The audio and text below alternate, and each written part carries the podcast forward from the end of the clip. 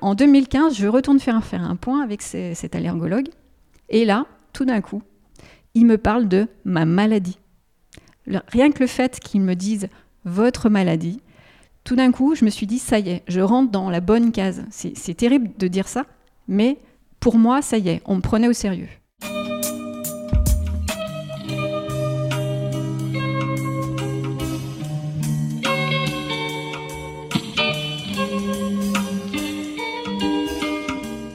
Bienvenue à tous sur Et surtout la santé, votre podcast lyonnais qui décortique des sujets de santé avec des spécialistes, avec des sportifs professionnels et parfois avec des patients aux histoires extraordinaires. Aujourd'hui, on est avec Patricia qui est une patiente que j'estime au parcours extraordinaire car je la connais bien, je la suis en ostéopathie depuis plusieurs années, c'est même devenu une amie avec le temps. Et euh, d'abord, merci à elle de s'être ouverte et euh, d'avoir pris le temps de nous partager tout ce que vous allez entendre parce que vous verrez qu'elle souffre de polyintolérance alimentaire. Alors, plusieurs choses à dire sur ce sujet. Premièrement, je crois que c'est une pathologie euh, qui touche de nombreuses personnes, mais qui est méconnue par le monde médical. Et donc, ces nombreuses personnes se retrouvent sans solution, en errance thérapeutique, comme on dit. Et donc là, avec cet épisode, vous allez peut-être avoir des petites pistes pour prendre en charge, euh, vous prendre en charge, ou prendre en charge vos patients qui souffrent potentiellement de polyintolérance alimentaire. Une autre chose que j'ai particulièrement appréciée, c'est euh, cette notion de proactivité que Patricia nous fait part dans sa démarche et tout au long de l'épisode. C'est-à-dire que je crois que c'est hyper important quand on est un patient avec un problème assez complexe, on va dire, d'être proactif dans la résolution de son problème et d'aller toquer aux portes des spécialistes comme Patricia l'a très bien fait. Et enfin, à la fin de l'épisode, on parle de sa reconversion professionnelle en cohésion avec son parcours de vie. Et ça aussi, c'est quelque chose que j'admire particulièrement parce que tous les jours, j'entends des patients qui me disent à 50 ans, je ne vais pas changer de métier, je ne vais même pas changer d'entreprise maintenant, j'ai 50 ans. Et là, Patricia, vous verrez qu'elle passe d'un poste d'ingénieur à un métier que vous allez découvrir qui n'a rien à voir. Et pour cela, j'ai une grosse admiration envers Patricia et les gens qui euh, ose ce type de reconversion. Donc merci à elle pour l'inspiration encore une fois. Et puis merci à vous aussi. Si jamais vous aimez l'épisode, si jamais vous aimez le projet et surtout la santé, et eh bah comme d'habitude, je vous invite à aller liker sur l'iPhone de votre ami si vous n'en avez pas comme moi. Donc vous allez dans l'application podcast qui est intégrée dans l'iPhone et puis vous cherchez et surtout la santé et vous mettez 5 étoiles. C'est pas plus compliqué que ça. Ça m'aide énormément, ça booste le projet et ça m'encourage pour la suite. Donc merci encore par avance, on se retrouve tout de suite avec Patricia et je vous souhaite une bonne écoute.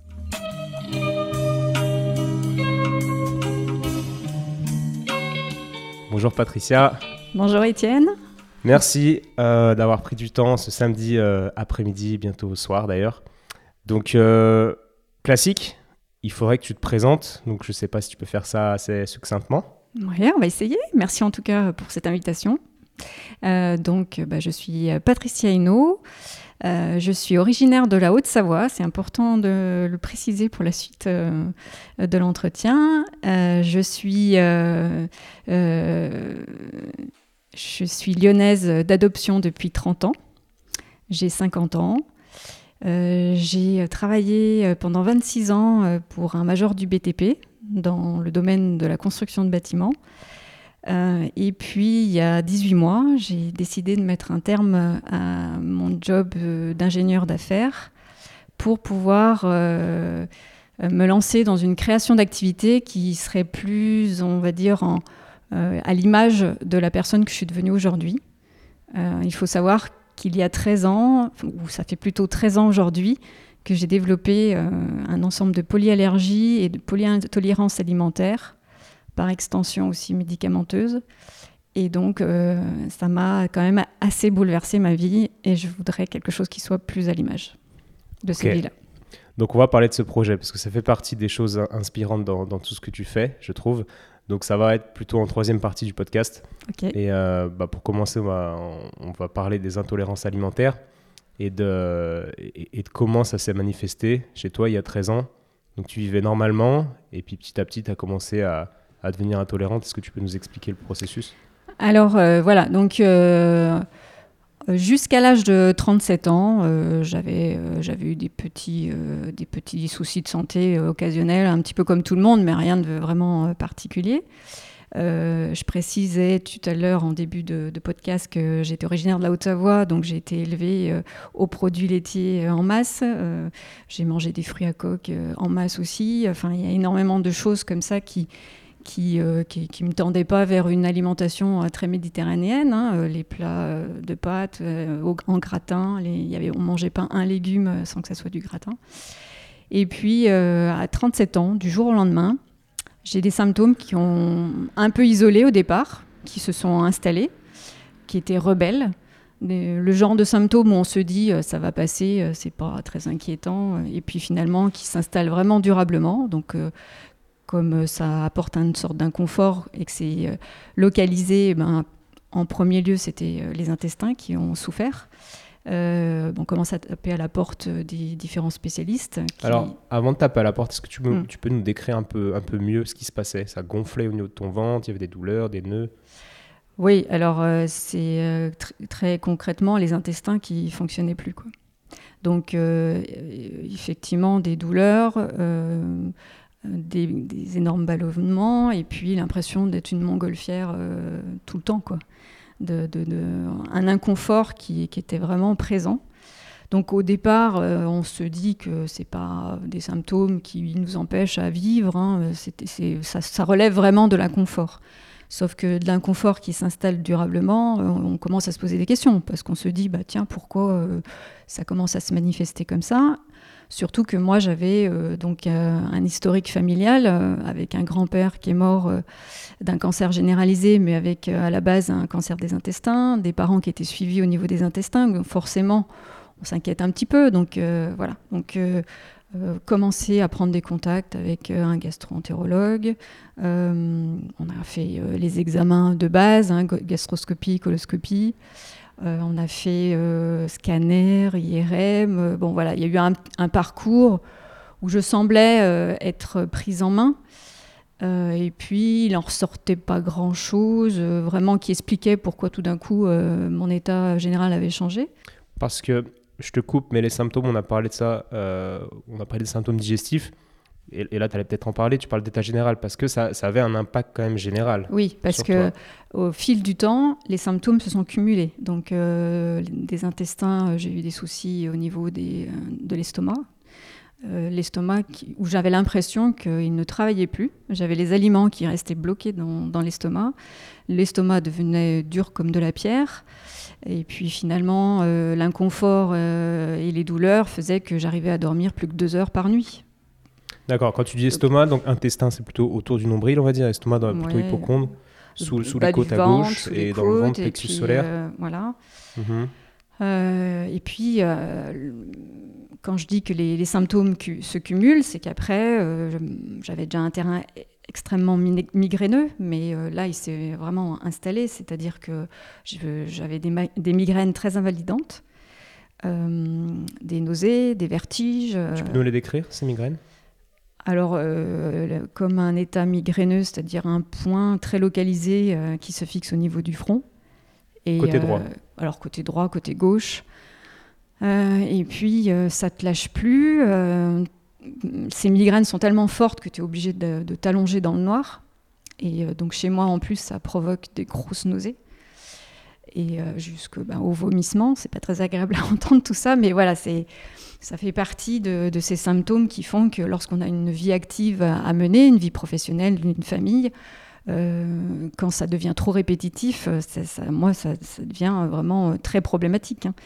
Donc, j'ai des symptômes comme ça qui ont évolué, qui se sont additionnés, qui sont devenus quasiment quotidiens sur cinq ans, avec une prise de poids aussi, que je n'avais jamais eu auparavant. J'avais toujours eu un poids très stable depuis la fin de mon adolescence.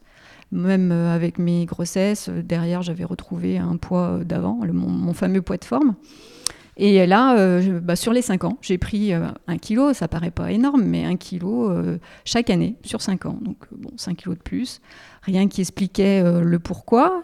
j'avais pas changé de vie professionnelle, j'avais pas changé de vie familiale, j'avais pas changé mon alimentation. Euh, voilà. Et en fait, j'avais le sentiment que j'arrivais pas à avoir de réponse. Voilà, je cherchais des réponses, je cherchais comprendre ce qui se passait. J'ai tendance à bien me connaître. Et là, je me reconnaissais plus. Donc sur cinq ans, quand tu dois te lever le matin, partir travailler, que tu as des responsabilités professionnelles, que tu as une charge de famille, euh, tu as des journées qui sont assez lourdes, que tu dois, euh, euh, as des réunions de travail où tu dois toujours paraître très en forme. quand tu es obligé de te doper avec des médicaments parce que tu sais que tu ne tiendras pas ta journée sinon, ou tes migraines vont être tellement invalidantes que tu n'arriveras plus jamais, tu n'arriveras pas à réfléchir, tu n'arriveras pas à tenir tes réunions. Enfin, voilà. Donc là, ça devient vraiment très problématique. Et, et au final, j'ai su, su, donc quelques temps plus tard, Combien de temps? Donc, euh, en fait, il y a eu une rupture au bout des cinq ans, en septembre 2011, où j'ai fait deux malaises en l'espace d'une semaine, deux petits malaises. Donc là, j'ai dit, euh, c'est pas possible, c'est plus moi, je deviens un vrai légume. Il y, a, vraiment quelque chose. Dès que je mangeais, euh, je me mettais enflée tout de suite. C'était mais hallucinant. Je pouvais me transformer en femme enceinte de sept mois, mais dans dans, dans le quart d'heure qui suivait le, repas que j'avais pris. Mais concrètement, pas que dans la sensation. Ah non, non, concrètement. Dans un je, miroir. Je, me suis retrouvée euh, été 2011 euh, à, à, devoir me mettre en maillot de bain euh, et après un repas et à me cacher parce que je, oui, je, je, devenais une autre, une autre femme que ce que j'étais. J'étais enceinte de 7 mois, quoi, carrément. Quoi et avec ben, des intestins hyper durs, l'estomac hyper dur. Alors effectivement, au cours des, de ces cinq années, de, recherche. Euh, on, avait mis en avant quelques, petits soucis qu'il fallait euh, vérifier et contrôler euh, chaque année. C'est ce que je fais donc depuis. Mais rien qui expliquait vraiment le fondement de, tous ces soucis. Et puis donc arrivé en septembre 2011, avec ces micro-malaises, là, euh, j'ai eu un, entretien avec mon généraliste en lui disant là c'est plus possible, faut que faut que vous m'aidiez. Il, il, faut que j'aille voir un, autre spécialiste que j'ai peut-être pas encore vu, mais aujourd'hui il faut, faut que j'avance. T'as as vu quoi, euh, qui plutôt jusqu'à là? Bah, J'avais déjà vu deux gastroentérologues à l'époque différents, euh, mais ça, ça se limitait à ça. J'avais pas vu d'autres spécialistes. Et en termes d'examen, qu'est-ce que tu avais eu via ces gastroentérologues? Euh, gastro, euh, gastro euh, coloscopie, scanner, IRM, voilà, mais pas de prélèvement, prise de, sang, de matière fécale ou de flore intestinale. Bon, pendant les gastro et écolo, ils font quelques prélèvements, mais j'avais, j'avais encore pas, on n'était pas allé sonder l'intestin grêle à l'époque. le 2011 a été un peu le point de départ en fait de ce qui allait suivre. Euh, je, ma généraliste ne voulait pas me faire de, courrier pour aller voir un, allergologue. Parce que là, pour le coup, il devenait évident que euh, mes symptômes étaient en lien avec quelque chose que je mangeais au quotidien. Tu commençais à voir des relations entre ce que tu mangeais et tes symptômes. Ça devenait vraiment flagrant. Donc euh, l'étape suivante, c'était d'aller voir un allergologue. Elle voulait pas me faire de courrier parce qu'elle me disait c'est pas possible, l'allergie alimentaire, elle se déclenche à la naissance. On ne peut pas avoir d'allergie alimentaire au fil de sa vie. Alors que maintenant, on sait très bien que si, tout, tout enfant, adolescent, adulte peut déclencher n'importe quelle allergie euh, alimentaire ou même respiratoire au fil de, sa vie. Et donc, euh, voilà, en 2011, c'est pas très vieux, hein, un généraliste pouvait encore tenir ce type de discours. Bon, elle m'a fait mon courrier, je suis allée voir euh, l'allergologue et on a commencé à faire une panoplie euh, d'examens. Sauf qu'en 2011, on connaissait les problèmes d'allergie alimentaire, mais à part l'éviction de l'aliment qui était allergène, il n'y a pas de solution. Et encore aujourd'hui, il n'y a pas vraiment d'autres solutions. Tu avais pu les identifier Avec quel test Alors, test cutané, et puis après test sanguin.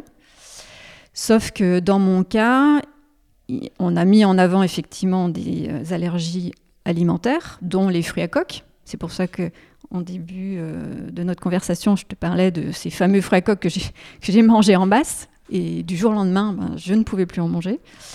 Euh, donc il y, avait donc des allergies alimentaires donc, qui, agissent sur le système immunitaire qui, qui ont été révélées. Par contre, j'ai une masse d'intolérance alimentaire avec des symptômes très forts, très réactifs, euh, qui se sont développés toutes ces années. Et là, on est un petit peu plus dans le flou au niveau des intolérances alimentaires. Aujourd'hui, je pense que le milieu médical n'a pas vraiment encore avancé. Je pense qu'on sent les prémices là, ces derniers temps euh, avec le microbiote, flore intestinale.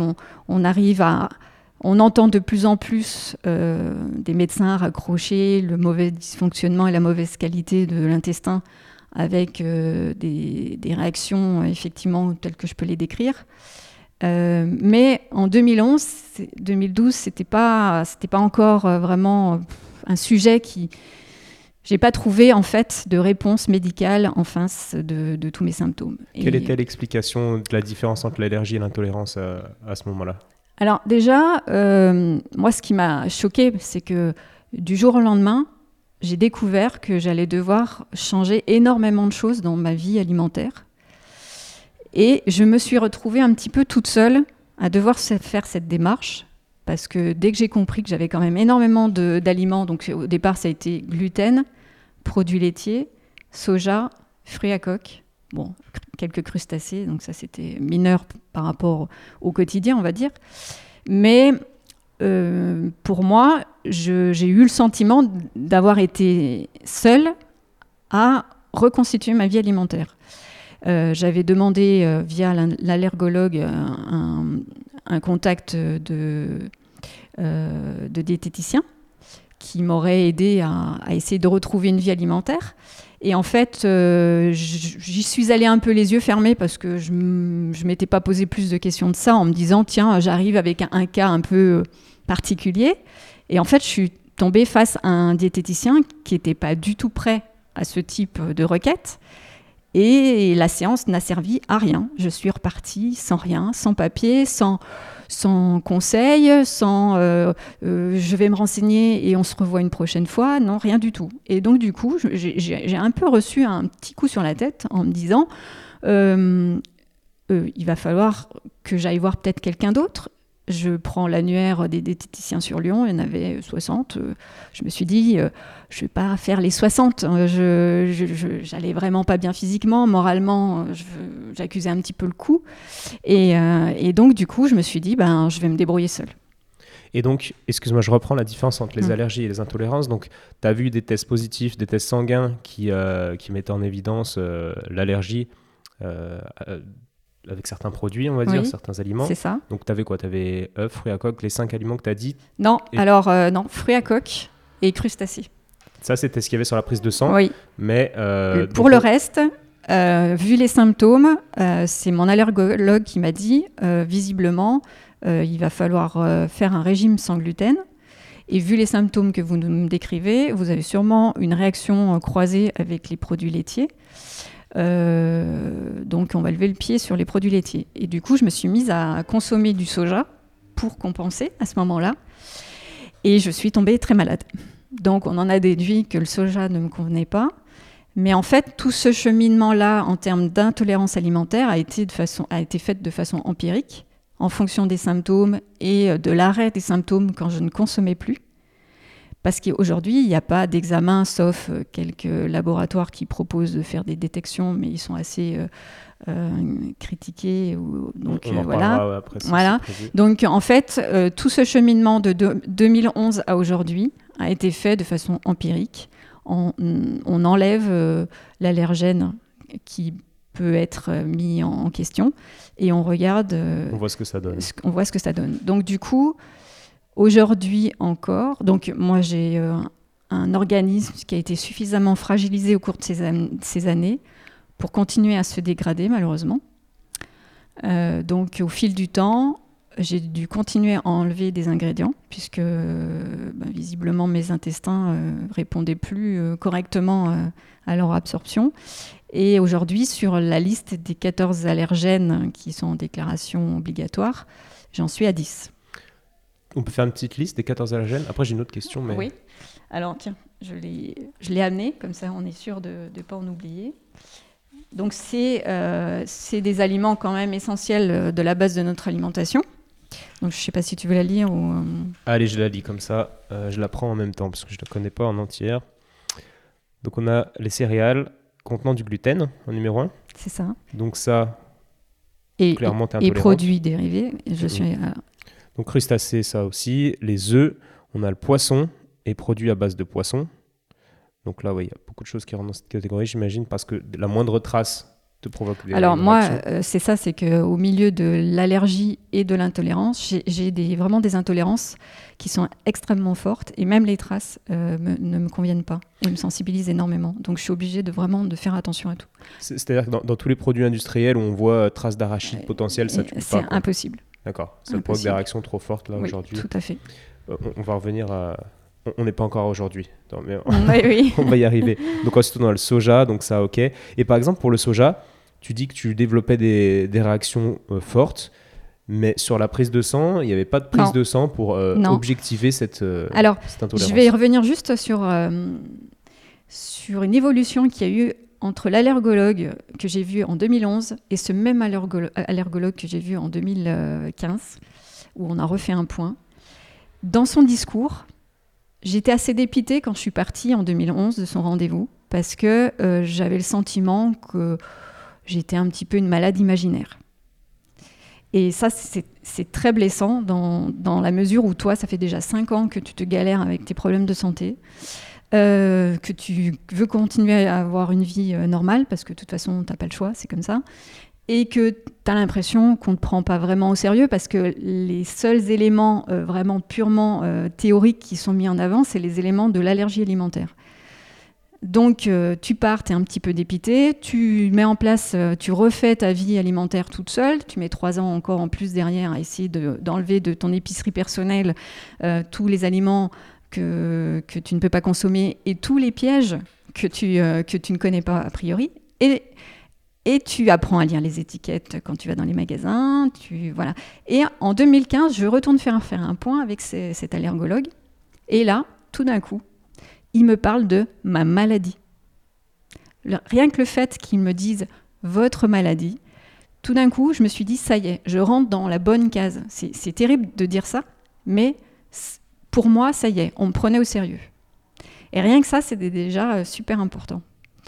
Euh, et euh, bon, je, je vais peut-être oublier, j'ai perdu le fil de ce que tu m'avais demandé, mais euh, Bah, ce que je t'ai demandé, non, non, c'était que je, je partais du, du soja et de, et de cette intolérance Ouais. et, et je te disais ça, c'était inobjectivable. Je sais pas si on Voilà, dit ce mot, c'est ça, mais on c'est que-. Hein, Les intolérances aujourd'hui ne sont pas, non, non- il n'existe pas d'examen pour les mettre en exergue, sauf quelques labos encore qui proposent, mais euh, ils sont assez euh, critiqués. Donc, euh, bon, moi, je, ne suis pas passée par cette voie-là parce que j'avais peur que ça mette encore en exergue beaucoup d'autres choses. Et comme j'ai déjà une vie alimentaire qui est très compliquée aujourd'hui, puisque ben, sur les 10, j'ai quand même les œufs aussi, au-delà du gluten, des produits laitiers, j'ai les œufs, j'ai l'arachide. Donc, c'est pour moi, aujourd'hui, ça devient extrêmement compliqué de manger des produits industriels, voire impossible, de manger à l'extérieur de chez moi. Parce que euh, dans un restaurant, même si c'est un restaurant qui, qui euh, cuisine des produits frais, qui, dont, dont le cuisinier saura très bien me dire euh, ne vous inquiétez pas, euh, je, je vais faire très attention à ce que je vais mettre dans votre plat, je vais faire quelque chose exprès pour vous, il y a des contaminations. Parce que dans le restaurant, il y a du pain, il y a des frais coques, il y a plein de choses qui font que je sais que je vais être malade derrière. Mhm. Donc- Donc, en fait, si tu as des professionnels en face de toi, co- comme il y en a beaucoup euh, dans toutes les disciplines, qui, qui vont te dire non, mais il n'y a rien à l'examen, euh, c'est a rien. On le voit aussi avec, Voilà. euh, avec un examen du genou, tu vois. Moi, c'est mes patients tous les jours. c'est Il n'y a rien à l'IRM, vous avez une douleur de genou, c'est dans votre tête. Ou alors, euh, ou, ouais, allez voir quelqu'un d'autre. Tu vois, c'est- cet effet de malade imaginaire, au début, Mm. j'en souffrais vraiment énormément. Normal. Parce que, parce que ben, on voit aujourd'hui, donc 13 ans plus tard, mon, mon état de santé s'est dégradé très largement. J'en suis arrivée, bon, on, en, parlera peut-être avec la reconversion, mais là, ça fait 5 mois que je suis rentrée dans un, un système inflammatoire qui s'étend au-delà du système euh, digestif, puisqu'il commence à me toucher euh, les articulations. euh, ben, les, nerfs, les ligaments. Donc, on sent aujourd'hui que je suis arrivée à un stade où il faut qu'il se passe quelque chose. Bon, on en reparlera aussi, mais ça y est, on relance aussi une, panoplie d'examens qu'on ne m'avait pas encore proposé euh, à ce jour. Je, le dis en souriant parce que ça me laisse à nouveau espoir euh, de, qu'on découvre ce que j'ai. Je- J'en suis à un stade que même si on m'annonce une mauvaise nouvelle, je serais contente de l'entendre parce que je saurais enfin quoi faire de, de, de, de, ces symptômes de ma vie et, et je, je, prendrai les dispositions pour. Aujourd'hui, je suis dans, dans, un tel flou que, que je suis vraiment dans l'attente de réponses. Et c'était pas faute d'essayer de taper à des portes, puisque donc à partir de 2011, j'ai fait, on est à Lyon, il y a quand même euh, un, milieu médical qui est relativement développé. Donc j'ai tapé, j'ai pris mon bâton de pèlerin, je suis allée euh, taper aux différentes portes spécialistes. Euh, j'ai rencontré le professeur de gastro-entérologie d'Edouard Herriot. je suis allée rencontrer un médecin nutritionniste de l'hôpital de la Croix-Rousse. C'est un des premiers médecins nutritionnistes, donc, qui avait bien voulu me recevoir. Je lui avais expliqué mes symptômes, etc. J'ai changé d'allergologue, j'ai changé de gastro-entérologue, j'ai vraiment, j'ai essayé de, voir différentes spécialités qui pouvaient. Euh, je me dis peut-être que l'idée, ce serait qu'il y en ait un qui fasse qui, fasse un, résumé de cet ensemble de spécialités et peut-être qu'il arrivera en confrontant un petit peu tous ces symptômes et ces spécialités à découvrir quelque chose. Donc ça nous amène à ce qu'on a préparé ensemble il y a un an et demi quand j'ai eu rendez-vous avec ce médecin ah de médecine interne. Alors, médecine euh, interne. Médecine Juste interne. Pour ceux qui connaissent, explique un petit peu ce que c'est. Alors, euh, ceux qui connaissent pour, pas, pour faire très drôle, c'est une sorte de Dr House, pour ceux qui connaissent la série. C'est le, le, spécialiste des spécialistes. Il, il encadre plusieurs spécialités et donc il est susceptible de pouvoir faire une synthèse euh, entre différents symptômes et spécialités et, et en ressortir ben, peut-être des, éléments que d'autres médecins, de par leur, spécialité propre, n'ont peut-être pas pensé, auxquels euh, ces médecins-là n'auraient pas pensé. C'est ça, avoir une vision un peu holistique, un, peu, euh, globale. Euh. Un peu systémique, on appelle ça. Donc voilà. Parce que c'est un des problèmes aussi de, la médecine, c'est qu'aujourd'hui, il y a des spécialistes et, si les symptômes ne rentrent pas totalement dans leur case, eh ben, ils vont renvoyer la balle à quelqu'un, puis ensuite ce quelqu'un-là va renvoyer la balle à quelqu'un d'autre, puis, puis toi, tu te, tu te fais balader si, si ça se passe comme ça. Parce que parfois, on sort et on, on, est, on est pris au dépourvu parce qu'on n'a on n'a pas la suite à donner. Toi, tu t'es même pas fait balader en fait. On t'a dit, je sais pas. Voilà. Alors, je, te dirais même que quand j'ai rencontré le professeur de gastroentérologie d'Edouard Rio, j'avais pris l'habitude, euh, j'avais commencé à, faire des résumés euh, sur des formats A4 de mes différents examens en fonction des années, euh, les conclusions, etc. Parce que quand tu arrives avec une pile d'examens chez quelqu'un qui l'ouvre tout ça sur son bureau, que ça se mélange tout, qu'il ne peut pas avoir une vision globale. Donc je m'étais amusée déjà à faire des tableaux de résumés. Et euh, donc euh, ce professeur euh, m'a gardé trois quarts d'heure avec lui, il a tout regardé, tout analysé. Quand il voulait plus d'éléments, on allait chercher la, pochette de l'examen. Là, tu parles de quel professeur? De gastroentérologie d'Edouard Herriot. On n'est pas encore... ok. Voilà. Au Dr House. Non. Et, mais tout ça pour dire que ce médecin-là a eu l'honnêteté de me dire au bout de trois quarts d'heure, Madame, je comprends tous vos problèmes, tous vos symptômes, je comprends votre démarche, mais aujourd'hui, je vais être honnête avec vous, on ne peut rien pour vous eh ben, j'ai apprécié que ce médecin me dise ça parce que j'en ai eu d'autres qui ont été, qui se sont sentis obligés de me faire repartir avec une prescription que je ne pouvais pas prendre parce que quand j'ai dit en début d'interview que j'avais une polyallergie et polyintolérance alimentaire étendue aux médicaments, c'est qu'aujourd'hui j'ai euh, un nombre de médicaments aussi qui est très réduit que je peux prendre parce que dedans, on a de l'amidon que je ne peux pas consommer, il y a du lactose que je ne peux pas consommer, il y a pas mal d'excipients que je ne peux pas consommer non plus. Et donc, euh, voilà. Donc, je préfère à la limite qu'on me dise on ne peut rien pour vous pour l'instant que de repartir avec une prescription médicale que je sais pertinemment que je ne pourrais pas prendre, mais euh, parce que euh, le médecin en question n'a pas d'autre chose à me. D'accord, mais ça veut dire qu'à la fin de l'entretien avec le médecin, tu lui dis bah écoutez, il y a de l'amidon dans, ce médicament sans doute, enfin, je peux pas prendre tel tel, tel médicament. Mais lui, il t'en donne quand même. Il dit, oui, bah, bah, le deuxième allergologue, il m'a prescrit des antihistaminiques.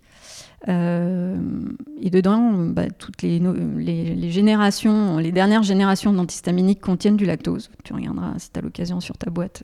D'accord. voilà. Et, euh, et quand euh, je, ne m'en doutais pas, et à la sortie de la pharmacie, quand je m'en suis rendu compte, je l'ai rappelé en lui disant Mais écoutez, je, je ne pourrais pas prendre cet antihistaminique parce qu'il y a du lactose dedans. Mais euh, c'est à très faible dosage, ne vous inquiétez pas, ça vous fera rien. Mais si, ça m'a fait quelque chose. Donc, euh, donc même symptômes Troubles digestifs, maux de tête, etc., tout de suite. Donc euh, j'ai eu la chance d'avoir un généraliste qui m'a prise vraiment au sérieux et qui euh, a pris le temps pendant quelques années avant son départ en retraite malheureusement.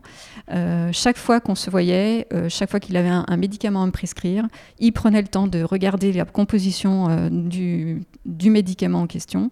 Et alors parfois c'était très compliqué à, trouver quelque chose d'adéquat pour moi, mais il faisait cet effort-là et il se souvenait d'un antihistaminique ancienne génération qui ne contenait pas ni euh, d'éléments euh, qui, me, qui ne me convenaient pas. Mhm. Et j'en ai, du coup, par son biais à lui, euh, trouvé un que je, je, promène de partout avec moi au cas où. Voilà, donc c'est.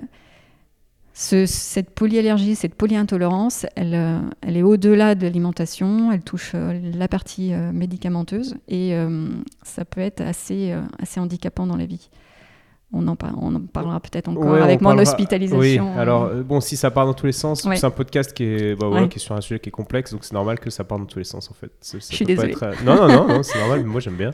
c'est ma, ma, façon de penser, donc euh, ça me va. On revient à, à la fameuse frise. Oui, alors donc le médecin de médecine générale. Interne. Interne, pardon. du coup, j'en avais parlé avec toi et tu m'avais soufflé l'idée de faire une frise euh, qui retraçait ma vie euh, de ma naissance au moment où j'allais rencontrer le médecin. Sachant qu'on avait diagnostiqué, excuse-moi, je te coupe, pas diagnostiqué, mais on avait mis en évidence des éléments qui potentiellement pouvaient être en lien. Voilà, bien antérieur avec ton dérèglement de la flore ou enfin ton dérèglement en fait. Mm. entre autres, pour donner un exemple, euh, le fait que j'avais eu un, un, microbe dans les intestins à l'âge de 9 mois. Voilà, donc euh, euh, ce point de départ-là, quand on a mis un peu le doigt dessus, euh, c'est vrai que je me suis dit, oui, il est peut-être important de le signaler. Peut-être que ça fera écho dans la tête d'un médecin, ça donnera peut-être la suite. et donc, au, fil de ces 49 ans à l'époque, il y avait eu quelques accidents de parcours dans ma vie de femme, au niveau de la santé, etc. Et donc, on a, j'avais retracé effectivement une frise avec des couleurs pour euh, que, très rapidement le médecin puisse se, faire une idée assez concise de, des différentes, différents éléments. Et donc j'y ai mis beaucoup d'espoir dans ce rendez-vous et euh, bon, c'est peut-être, c'était peut-être pas la bonne personne.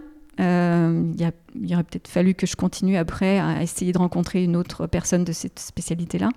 Mais là, en, en, l'occurrence, cette fois-là, c'était pas, c'était pas la bonne personne. Ça, ça, a été un échec total. C'était un rendez-vous que tu avais, que avais mis longtemps à avoir parce que c'était compliqué. Euh, oui. rendez-vous. Oui, et puis euh, je pense que j'étais pas. Euh, il, était très gêné parce que au bout d'un moment, je voyais qu'il il ressortait derrière. Mais au bout d'une heure.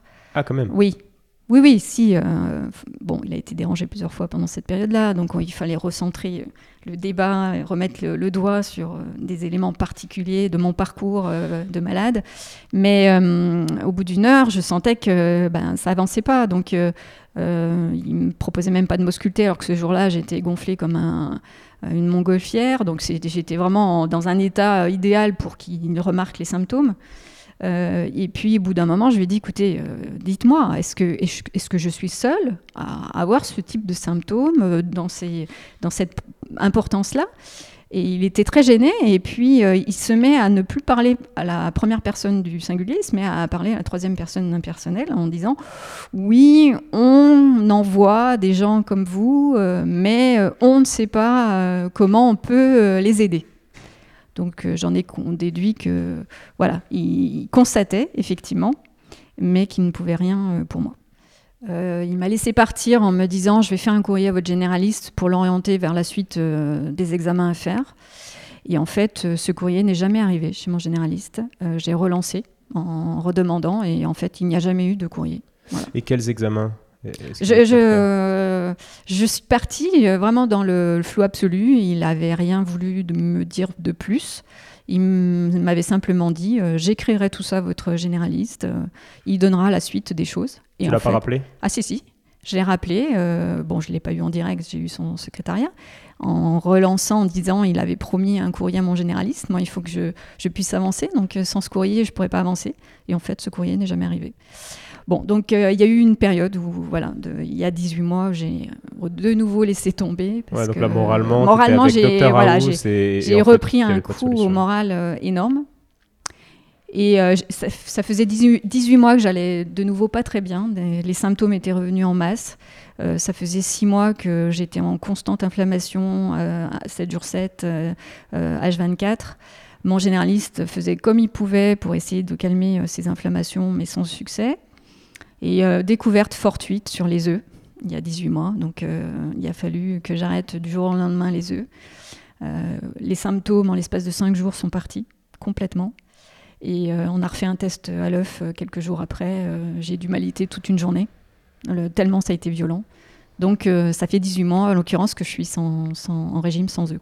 Alors qu'avant, tu n'étais pas intolérante Et avant, j'étais pas intolérante. C'est quelque chose qui se développe là, depuis des voilà. années. Donc en fait, c'est on, on, sent que l'organisme euh, paye un petit peu ce, ce parcours un peu euh, difficile. Et comme il est fragilisé, il continue à se fragiliser avec le temps. Je n'ai pas réussi à le stabiliser.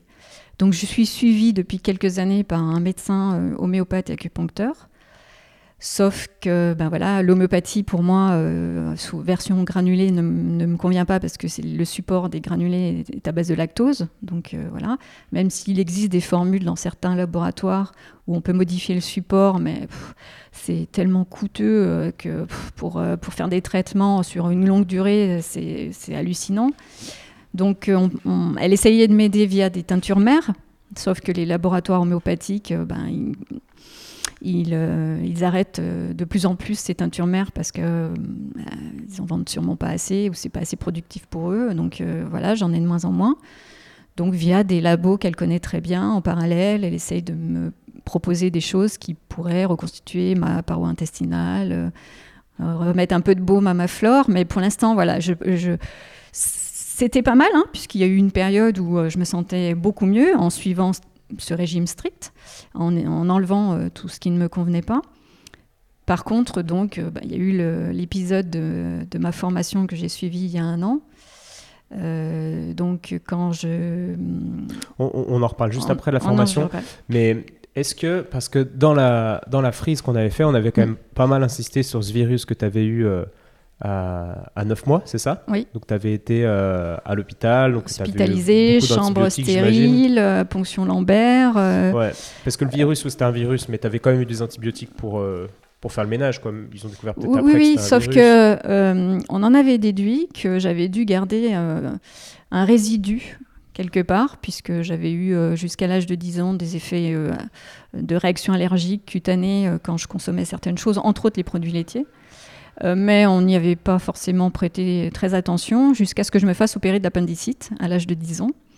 Et effectivement, là, je me rappelle très bien que le chirurgien avait dit à mes parents Je n'ai jamais vu un appendice aussi énorme et aussi déformé euh, chez un enfant de cet âge-là. Et on en a déduit qu'il devait peut-être avoir un résidu qui s'était logé euh, dans l'appendice. Mm.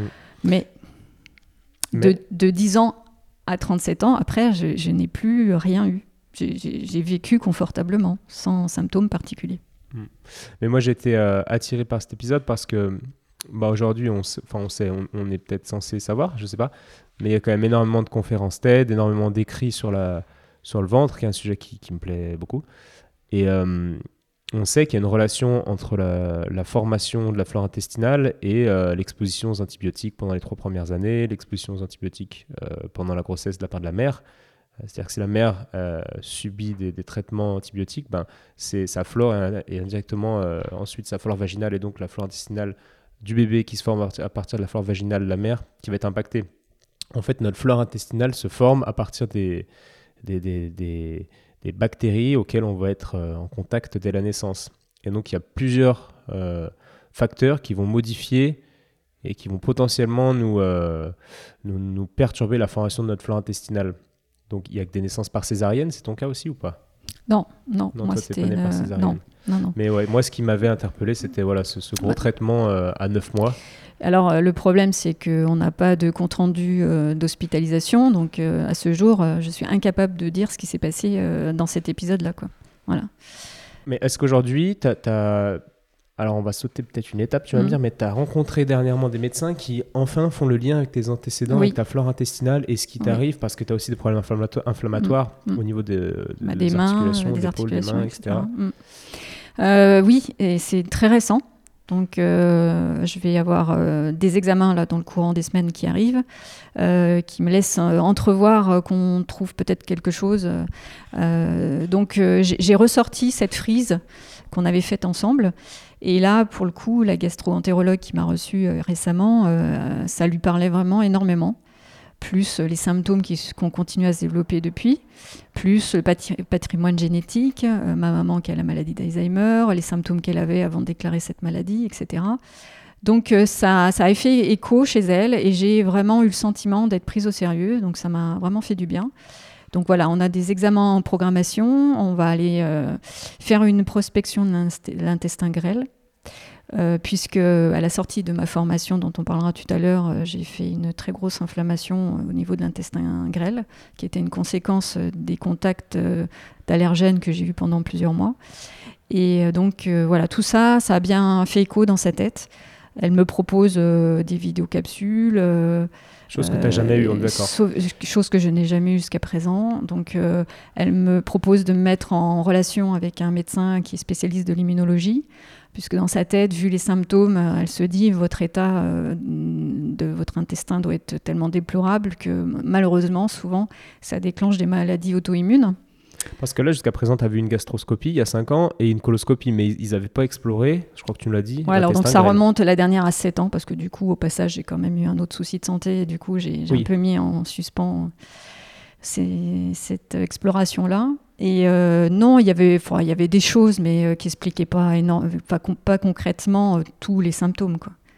Donc, mais on, la, la, prospection de l'intestin grêle, on avait essayé de la faire en 2012 via un IRM une IRM, pardon. Mais euh, ça, c'est l'examen s'était très mal passé. Euh, l'image n'était pas correcte. Euh, l'intestin ne devait pas être suffisamment bien nettoyé. Donc, du coup, les conclusions n'ont pas été bonnes, suffisantes. Donc, là, à ce moment-là, j'étais déjà en régime sans gluten, sans produits laitiers, sans, depuis 10 mois. On me demandait de reconsommer du, du gluten et là j'en avais pas la force. Donc j'ai laissé tomber et c'est vrai que du coup j'avais cette voie-là de l'intestin grêle, euh, depuis 2012, on n'en avait euh, jamais reparlé. sachant qu'une exploration de l'intestin grêle via une IRM, bon, bah, on va voir, euh, ok, peut-être qu'il y a de l'inflammation, mais on n'aura pas un état des lieux de ta flore intestinale, ce qui me paraît, non, moi, en tout cas, alors, posture CO, pense que le plus intéressant. Oui, donc là, aujourd'hui, ben, c'est pas très glamour ce que je vais dire, mais ça, les examens qu'on va me prescrire vont passer par des analyses de, sel. Bien sûr. Euh, donc euh, des coprocultures euh, et d'autres, d'autres choses. Donc, et ça, tu n'as jamais eu Jamais eu. Mais, parce que moi, ça me paraît être bah oui, assez basique, en fait. moi, un peu bêtement, peut-être, maintenant avec le recul, j'ai, trop laissé, j'ai trop fait confiance. Parce que euh, j'estimais que j'allais voir des spécialistes euh, de ce, de ce système-là et je ne m'étais pas rendu compte qu'en fait, qu'il y avait bien d'autres examens qui existaient déjà depuis très longtemps, mais qu'on ne m'avait jamais proposé. Et c'était pas faute, euh, je suis désolée, hein, dans le parcours santé, c'est quelque chose qu'on ne devrait pas faire, mais j'en ai quand même vu quatre hein, de gastro-entérologues, donc on ne peut pas dire que... Non, mais c'est pas de ta faute. Voilà. Et pour avoir une idée de, l'impact de ces, de ces intolérances et de ces problèmes dans ta vie, est-ce que tu pourrais nous décrire? Il y, a, des impacts sur ta vie sociale. Mm. Je me rappelle que tu m'avais décrit un peu que tu ne pouvais pas euh, bah, manger avec des collègues le midi, aller au restaurant, oui, alors euh, du coup, en, fait, dans mon choix de mettre un terme à ma vie professionnelle euh, précédente il y, a il y a 18 mois, c'est parce que justement, c'était devenu vraiment très très lourd à, gérer. Donc j'avais quand même des responsabilités professionnelles qui m'obligeaient euh, à faire des déplacements, à tenir des réunions de travail, des journées complètes avec une gestion bah, des repas à midi ou le soir. Et, et quand on ne peut plus manger avec les personnes avec lesquelles on travaille, qu'on doit trouver des excuses pour pas les accompagner au restaurant euh, ou que enfin bon voilà ça, devient c'est très lourd à gérer ça devient compliqué les gens comprennent pas ils pensent que vous vous écartez du travail de groupe. Enfin, c'était, c'était devenu vraiment très très lourd pour moi. Et, et, je me suis sentie comme une extraterrestre au milieu de tout ça. Dès 2000, on va dire 2013-2014, j'ai commencé à, me dire je suis plus à ma place là où je suis. Donc j'ai commencé à imaginer euh, un plan B en me disant si vraiment ça fonctionne plus du tout, ce métier que j'ai adoré pendant des années, si ça ne fonctionne plus du tout, euh, il va bien falloir que je fasse autre chose. Euh, mais à ce moment-là, ce périple un peu compliqué que j'ai eu, pourquoi j'en ferais pas bénéficier d'autres? Et je me suis mise à, à faire les salons de l'étudiant en me disant je vais reprendre des études. je, cherchais une le fait euh, d'être légitime dans ce que j'allais faire. Euh, moi, j'aime bien en général ben, lorsque je fais quelque chose, euh, c'est c'est pas parce que j'ai inventé les choses. Hein, voilà, je, voulais avoir une certaine légitimité. Et via la, conversation que j'avais eue avec ce professeur de gastroentérologie qui m'avait dit je ne peux rien pour vous, madame, je suis désolée. Je reconnais qu'il manque un métier entre le diagnostic du médecin et le patient qui se retrouve tout seul sur le trottoir à devoir refaire sa vie alimentaire je me suis dit, ben tiens, il manque un métier au milieu, on va, on va le créer ce métier. Bon, pour avoir une légitimité, moi j'avais pensé, euh, étant donné que bah, je commençais déjà à avoir un âge avancé, euh, je voulais pas repartir sur de nombreuses années d'études, j'avais pensé euh, au BTS de diététique. donc j'avais épluché les programmes, j'avais été reçue en visite pour une école privée de diététique qui acceptait les adultes comme moi qui voulaient changer de vie. Et euh, malheureusement, quand j'ai égrené, le, quand j'ai égrené le programme de diététique, je me suis vite rendu compte euh, qu'à l'époque, donc ça, ça date de 2014, euh, il était encore sous une, ancienne version, on va dire, pas remasterisée. Et sur les deux ans de, BTS, il y avait 20 heures de cours sur l'allergie alimentaire. Donc tout le reste du programme, voilà, je me suis dit, c'est pas forcément pour moi. Il va falloir que je réfléchisse à, une, autre, à une autre idée toujours quand même dans cet esprit de se dire j'ai eu un parcours, j'ai appris plein de choses pendant ces années, euh, ça doit servir sûrement à d'autres personnes qui se retrouvent euh, dans ces cas un petit peu difficiles de reconstruction. Bon, au passage, on va devoir en parler, mais en 2014, euh, découverte fortuite de ma tumeur sur, qui comprimait fortement ma moelle épinière, qui avait envahi une racine nerveuse, et donc du coup, ça a mis un coup d'arrêt. Au niveau de D5, donc dans le dos. En T5, voilà. Euh, et, donc, du coup, ça a mis un coup d'arrêt sur euh, cette recherche euh, de vie différente, professionnelle. Donc, voilà, cet épisode-là, cet épisode qui a été assez difficile à traverser, a contribué à ce que je décide, à mon retour en entreprise fin 2015, de ne plus forcément accepter euh, tout ce qui était les dysfonctionnements, euh, le fait d'avoir toujours à me justifier, euh, d'être différent vraiment des autres. Et je me suis dit, là, cette fois-ci, il faut vraiment que je fasse quelque chose. Donc c'est pour ça que fin 2018, j'ai mis un terme à cette vie précédente professionnelle et que je me suis, j'ai tout mis en œuvre pour pouvoir m'aventurer sur un autre chemin de création euh, qui, euh, qui serait en accord avec cette vie de polyallergique et de polyintolérante alimentaire. Voilà, et là on en arrive à, la partie qui est, qui est, inspirante, je trouve. Bon, déjà tout ton parcours est, est inspirant d'un point de vue médical et tout ce que, tout ce que tu fais. Moi j'aime les patients qui sont euh, proactifs, parce que c'est assez rare et bah, c'est les patients qui, pour lesquels en tant que thérapeute on a le plus envie de se bouger. Et bah, c'est ce que, ce que j'ai fait quand même un peu avec toi, enfin j'ai fait en tout cas mon mieux. Et, et en plus de ça, bah, tu fais quelque chose qui, qui moi, me, comment dire, euh, ouais, m'inspire. Un truc que je respecte beaucoup, c'est un changement de carrière et, euh, et tu sautes euh, carrément dans, dans un nouveau bain, quoi. Ah oui, clairement. Donc là, raconte en fait, tu passes d'ingénieur dans, dans, la dans la construction ouais. à un CAP, non? Voilà, donc j'ai intégré un, un, un, groupe pour passer un CAP pâtissier donc en septembre 2018. Donc, euh, je suis euh, récemment diplômée depuis le mois de juillet. Donc, ça y est, j'ai eu mon, CAP pâtissier. Euh, pour le coup, j'ai eu de la chance d'avoir été acceptée malgré tout mon problème d'allergie et d'intolérance. Parce que, ben oui, forcément, c'est huit mois de formation très intense, mais où on est en contact permanent avec tous les allergènes qui, qui moi, pouvaient vraiment me rendre très malade. Donc, Parce que même sans les consommer Sans les consommer, voilà, sans consommation directe. Euh, touché, respiratoire. Euh, ben voilà, ça, il se trouve qu'aujourd'hui, avec le recul, oui, euh, sur les huit mois de formation, les trois derniers mois de la formation étaient très compliqués parce que les symptômes sont revenus en, masse. Et hormis ces symptômes, il faut quand même préciser que, que bah, tu as des douleurs articulaires, on disait aux mains, aux épaules, mm. en lien peut-être avec, avec l'opération que tu as eue de ton méningiome mm. au niveau thoracique, on va dire. Et, donc il y avait une double difficulté, c'est la difficulté euh, allergique et la difficulté euh, mécanique de subir, euh, enfin de subir, ouais, ça a été, Ça a été un, beau challenge pour moi. Parce que, ben, aussi pour en discuter, c'est que physiquement, quelques mois plus tôt, j'aurais été incapable de commencer la formation si j'avais pas eu ton aide parce que j'étais très contente de croiser ton chemin à un moment où euh, vraiment euh, j'allais très mal physiquement et psychologiquement et c'est toi qui, qui m'as dit un jour euh, il faut que tu te réappropries ton corps et tu m'as donné les clés pour pouvoir le faire. Donc ça ça a été un point de départ ça c'était en 2017 et puis parce que tu m'as mis en contact avec Martin et que Martin m'a fait du sur-mesure par rapport bah, aux séquelles de l'opération euh, c'est vrai que j'ai des, gros séquelles musculaires au niveau du dos. J'avais eu un, dégât collatéral au niveau d'une épaule avec une triple tendinite. Et euh, du coup, euh, c'est vrai que au moment où j'avais envisagé de faire la formation du CAP pâtissier, il fallait que physiquement bah, je puisse assurer.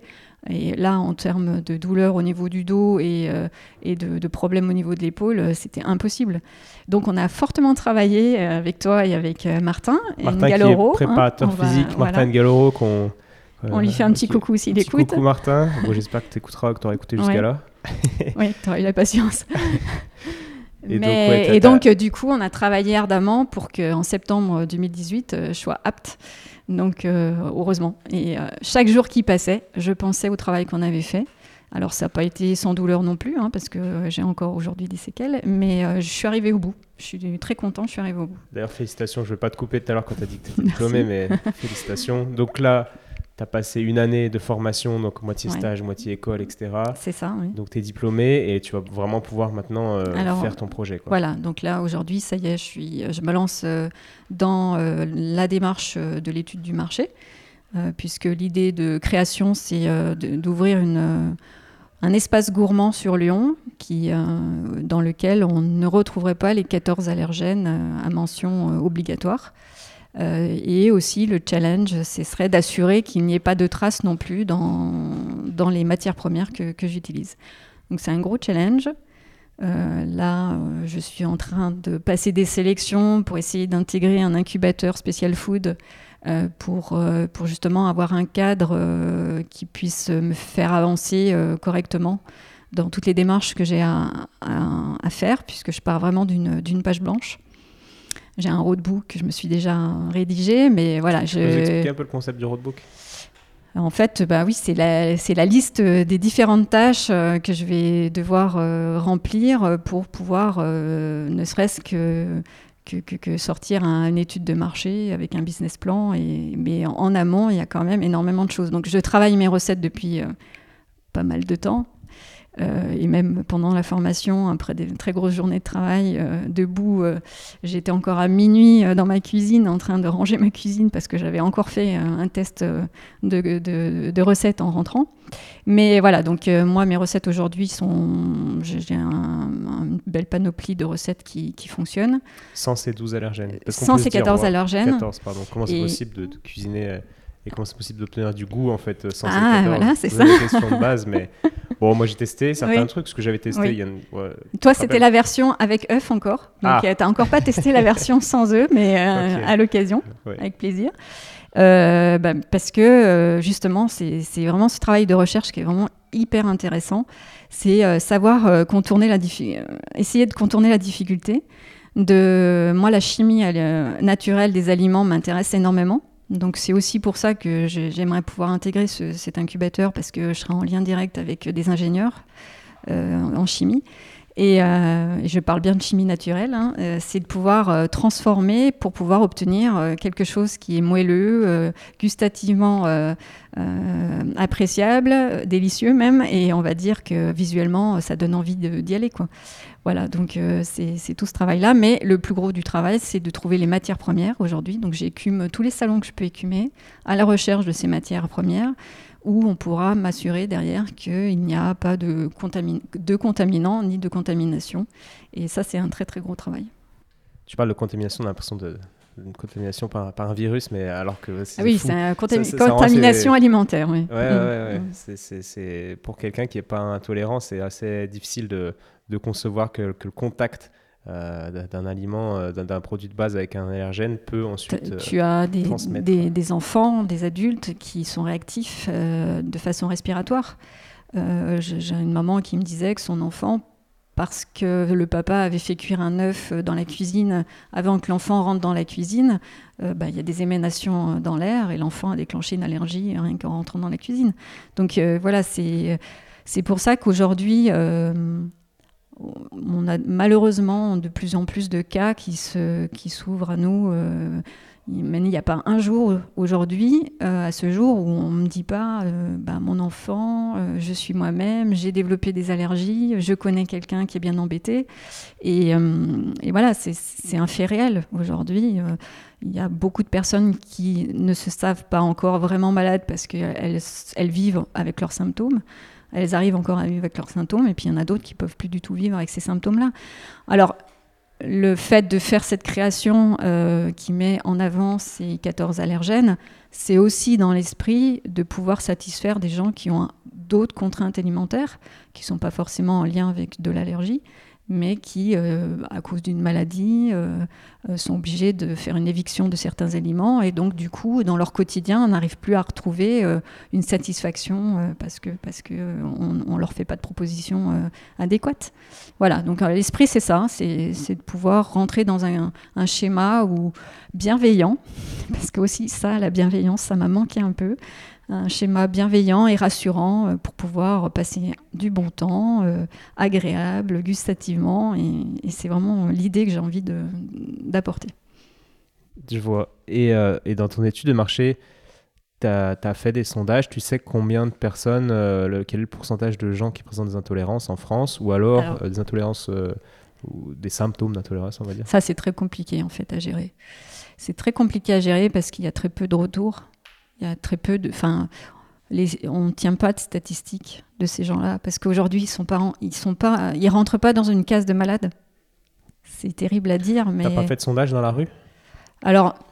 Non, c'est pas c'est pas le but. Aujourd'hui, euh, le questionnaire marché, euh, il sera vraiment euh, orienté spécialiste, on va dire, autour de, cette problématique.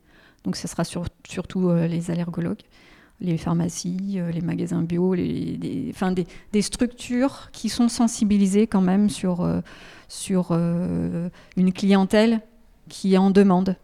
Et de faire un, un micro-trottoir dans la rue pour savoir si les gens ont des symptômes, enfin c'est pas Je, je, pense que c'est pas idéal aujourd'hui. D'accord. Voilà, parce qu'il faut quand même reconnaître que c'est quand même pas non plus un phénomène euh, aujourd'hui qui, attire l'attention de beaucoup de monde. Aujourd'hui, moi j'ai un, compte Instagram, euh, un peu en jachère en ce moment parce que je me trouve dans une phase un petit peu intermédiaire, mais le nombre de personnes qui me suivent, mais qui n'ont pas de contraintes alimentaires, mais qui ont juste l'envie de me suivre, euh, réagissent soit à mes posts, soit à mes publications en story, et ils me disent euh, Mais c'est incroyable, on ne pensait pas qu'il pouvait y avoir une telle incidence, de telles contraintes, on s'imaginait pas que nous, euh, on mange tellement facilement que, que la vie peut être transformée à ce point-là. J'en reviens tout à l'heure sur mon hospitalisation pour pour euh, ma tumeur, euh, ça a été une hospitalisation,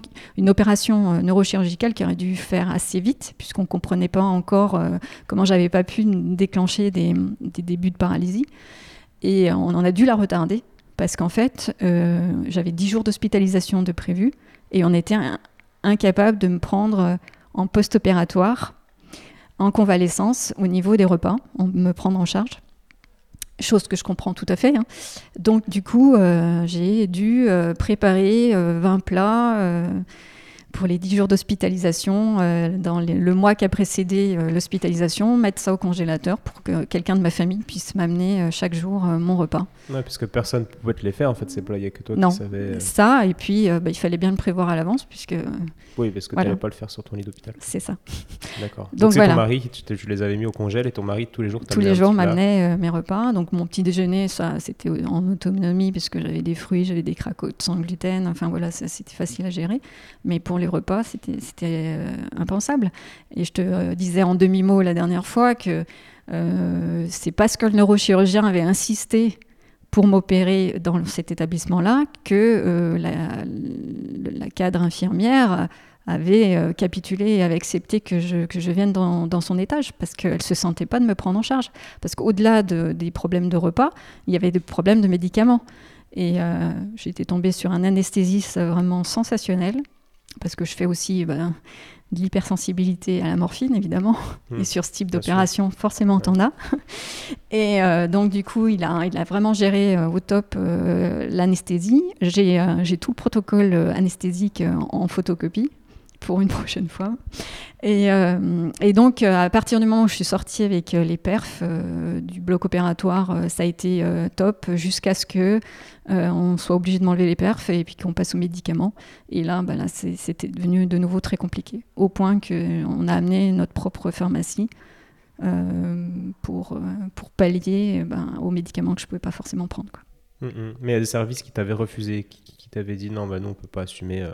Bah, c'est pas qu'ils ont refusé catégoriquement, ils ont eu euh, donc euh, en fait le, le poids du neurochirurgien qui, qui leur a fait comprendre que bah, s'il ne m'opérait pas lui, euh, ça, ça- c'était pas voilà, c'était pas gérable. Mm. J'allais euh, j'allais j'allais aller où?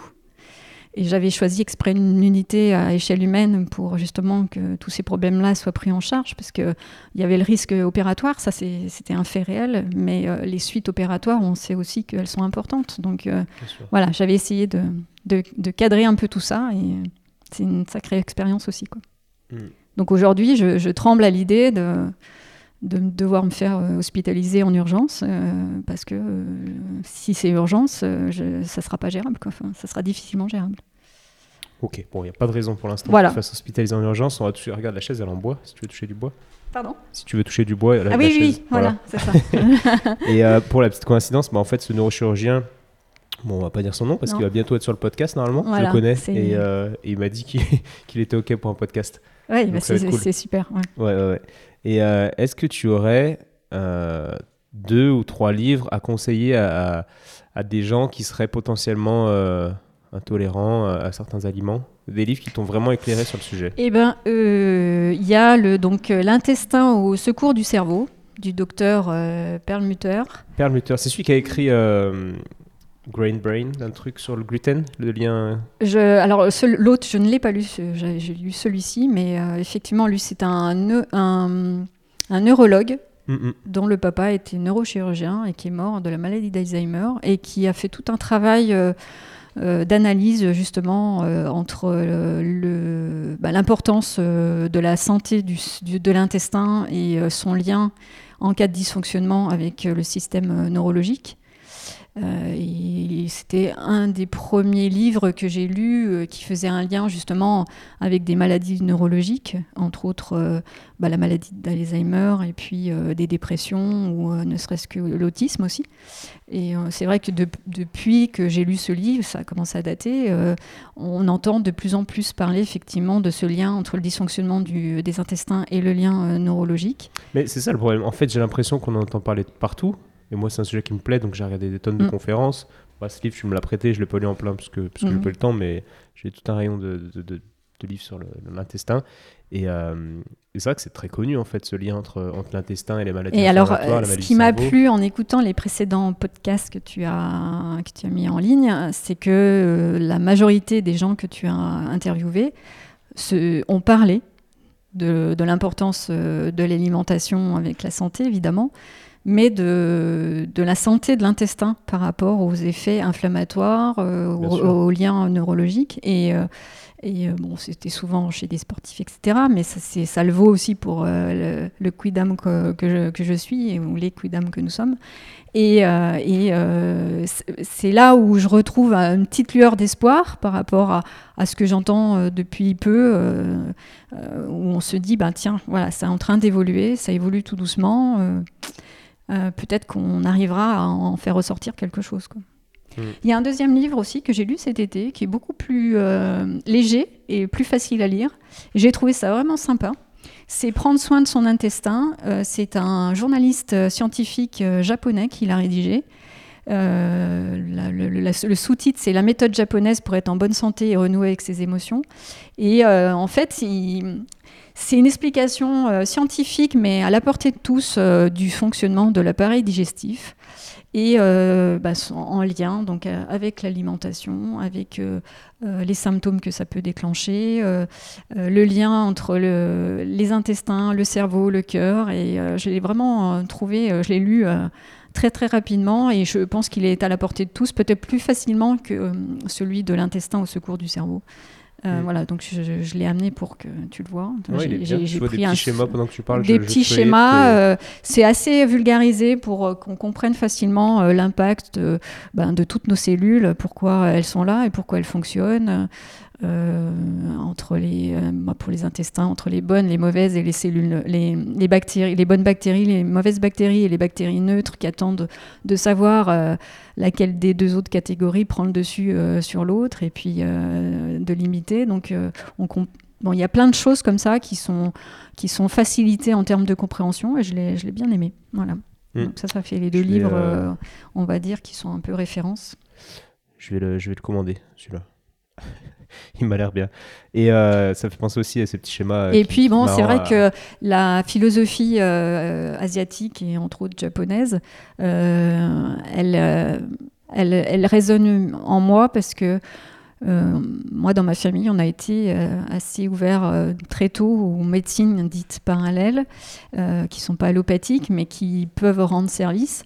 Et donc, du coup, cette cette recherche de comprendre le, dans sa globalité euh, le, pourquoi avant d'en arriver à, essayer de, soigner. Et euh, je trouve que c'est une philosophie qu'on ne met pas forcément assez en avant euh, en Occident. Donc voilà. Hmm, pas forcément, effectivement.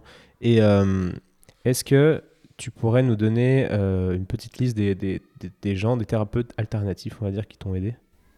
Tu as parlé de l'homéo, tu as parlé de l'ostéo, mais d'autres choses d'acupuncture L'acupuncture. Alors l'acupuncture plus pour euh, diminuer les, les symptômes euh, satellites, on va dire. Euh, c'est-à-dire, par exemple, je parlais de la perte de sommeil tout à l'heure. Ben, quand on arrive à, dormir plus que deux heures parce qu'on a tellement mal que que c'est pas possible de, de mener une vie professionnelle et familiale adéquate. Donc du coup, par acupuncture, elle arrive à recadrer un petit peu l'équilibre euh, du système, euh, le fonctionnement du foie, des, autres organes aussi qui sont très au ralenti, de l'estomac, etc. Donc par acupuncture, euh, si on tombe sur des personnes qui, maîtrisent le sujet, ça peut être très bénéfique. Moi, franchement, c'est vrai qu'on se voit régulièrement avec elle. là, on en est à une fois tous les deux mois. Euh, on sait aujourd'hui que je traverse euh, une phase compliquée, puisque je suis vraiment rentrée dans une phase inflammatoire qui, est telle qu'elle a un peu du mal à me soulager. Mais je sais que de toute façon, euh, j'y trouve du bien derrière les séances. Donc je, continue, je lâche rien. Et puis, non, aujourd'hui, c'est un, petit peu limité, quoi. Mmh. C'est un petit peu limité à ça, quoi. Ok. Et quel conseil tu donnerais à quelqu'un qui, qui commence à être intolérant à certains aliments? Alors juste, je, reviens, c'est un petit peu faux ce que j'ai dit précédemment parce que j'avais essayé la microkiné aussi. Ouais. Alors euh, là, par contre, euh, moi, je suis un cas un petit peu, euh, un peu, un, complexe. Donc du coup, j'avais fait trois séances de microkiné et après, on s'était mis d'accord pour dire que euh, il fallait, euh, on avait fait le maximum de ce qu'on pouvait faire pour lever des verrous. En fait, c'était plus dans l'esprit de se dire, on lève des verrous qui auraient pu s'installer au fil de, la vie et qui pouvaient, qui pouvaient engendrer des symptômes. Et donc du coup, voilà, j'avais testé ça aussi. D'accord. Je reviens à ta question, du coup. ouais, du coup, la question, c'était le conseil. Comment Qu'est-ce que tu dirais à quelqu'un qui, qui pour, pour, lui éviter de comment dire? D'avoir ce parcours un peu chaotique Ouais, d'avoir un parcours plus, plus direct vers des potentielles solutions. Euh, bon, le cheminement, de toute façon, c'est euh, allergologue, gastroentérologue. Mais là, euh, sincèrement, moi, je pourrais vraiment conseiller le, la gastroentérologue que, que j'ai vu récemment. Mais je, là, je ne vais pas le dire. On va attendre la suite des événements. Mais à chaque fois, il faut taper aux bonnes portes. C'est ça le problème, c'est que euh, on peut toujours euh, aller voir euh, des spécialistes, mais il faut qu'ils aient, qu'ils soient intéressés par le sujet. Voilà. S'ils s'en tiennent à, leurs habituels examens médicaux qu'ils ont l'habitude de faire, c'est pas satisfaisant. En tout cas, moi, j'ai pas trouvé cette satisfaction. donc, oui, allergologue, gastroentérologue, nutritionniste parce que parce qu'à un moment il faut un coup de main quand même pour euh, quand les diagnostics tombent il faut un coup de main quand même pour refaire sa, sa vie alimentaire. Il y a énormément de pièges encore aujourd'hui on n'a pas de réglementation euh, européenne sur tout l'étiquetage de tout ce qu'on consomme encore. Y a, moi, je sais que lorsqu'on m'a supprimé tous les produits laitiers, je me suis dit, mais j'arriverai plus jamais à, cuisiner, c'est pas possible. ça, c'était en, réflexion par rapport à, à mes racines au Savoyard. Et, et, je me suis mise à cuisiner mode méditerranéenne mais j'avais envie d'utiliser des épices et aujourd'hui je sais que je les utilise sporadiquement parce que tout ce qui est euh, élément moulu fin, on sait qu'il euh, y a des anti-agglomérants dedans. Enfin, moi, je, sais aujourd'hui qu'il y a des anti-agglomérants dedans qui peuvent euh, engendrer des, symptômes. Et, ça, on ne le trouve pas affiché sur les étiquettes. Donc il y, a énormément encore de pièges à éviter. Et je, pense qu'il est nécessaire d'avoir euh, des aides euh, pour ne euh, pas passer des années comme moi dans une errance qui, fait que l'organisme il s'affaiblit et il continue à se dégrader. Même si je suis combative et que, j'ai essayé de faire mon max, mais voilà. Donc ouais, être, proactif dans la, dans la, démarche, puis taper aux bonnes portes. C'est ça, faire des belles rencontres. faire, des, belles, rencontres, qui, qui, changent beaucoup. se connecter au karma et provoquer la, la loi de l'attraction dans sa vie. Quoi. Oui, bah, le dessin, hein, la destinée, euh, même, il faut la forcer de temps en temps. Oui, oui, oui. Ok, est-ce que tu aurais un message, quelque chose que tu voudrais dire en fait? Un sujet qu'on n'a pas abordé forcément, qui n'est pas important? Alors, euh, je, je, pense qu'on vit tous des moments un peu difficiles dans, dans notre vie. Et euh, je pense qu'il faut savoir à chaque fois retrouver de, de la force et de l'énergie pour relever la, tête. Et euh, lorsque c'est vraiment des événements qui perturbent euh, le, fil de la vie, il faut euh, savoir retirer le côté positif de ce qui vient de nous arriver. Parce que c'est le destin, hein, c'est ce qu'on disait. Il faut l'accepter comme tel, mais comme il faut continuer à avancer, il, va, il faut se donner de l'énergie pour pouvoir continuer à avancer. Et donc, il faut aller chercher le côté positif de ce qui, euh, ce qui arrive. Et moi, je pense que j'ai, jusqu'à présent, j'ai réussi à, à chaque fois à, essayer de ressortir ce côté positif. Euh, tout à l'heure, rapidement, j'ai mentionné que ma maman avait la maladie d'Alzheimer. Euh, c'est sûr que il y a toujours un endroit dans ma tête où, euh, vu les symptômes que j'ai, je, me dis peut-être que euh, j'ai une destinée qui fait que je déclencherai peut-être cette, maladie dans quelques années. Mais vu les 13 années que je viens de passer, qui m'ont fait radicalement changer ma vie alimentaire pour arriver vers une vie largement très saine, euh, je me dis que peut-être c'était un mal pour un bien et que peut-être que ça retardera énormément cette échéance-là et peut-être que je l'aurai pas du tout. Et, donc voilà, je me construis un petit peu avec euh, les gros coups durs euh, pour, bah, pour, pour continuer à, avoir une vie un tant soit peu sereine. Quoi. Mmh, mmh. Super, super message. On se refera un podcast dans, dans 25 ans pour voir euh, si, tu as toujours cette tête euh, lucide. Oui, eh ben, écoute, peut-être avant si j'arrive à faire euh, émerger mon projet. et puis je te ferai goûter mes, mes petites pâtisseries. donc ton projet, alors bah, de toute mm. façon il y aura le lien de ton Instagram dans la description du podcast. D'accord. Pour ceux qui veulent. Et, et comme ça, bah, ceux qui veulent vous, pourrez suivre l'avancée des, péripéties, puis, puis vous connaîtrez l'endroit qui n'existe pas encore, mais où vous pourrez déguster un peu les pâtisseries et les repas de, de Patricia. Quoi. Voilà. Ok. Ça te va? Eh ben écoute, euh, merci en tout cas de l'invitation. Euh, moi, ça me fait très plaisir que de, croiser des gens qui s'intéressent au sujet, parce que c'est pas évident. Et puis moi, euh, j'évite d'en parler quand quand on me connaît pas vraiment. Je, je, refais toujours référence à ces personnes que j'ai côtoyées euh, de nombreuses années pendant ma vie professionnelle, euh, qui ont été surpris quand je leur ai annoncé que je quittais mon métier pour aller faire autre chose et qui me disaient, écoute, euh, on n'imaginait vraiment pas que tu souffrais de, de cette façon.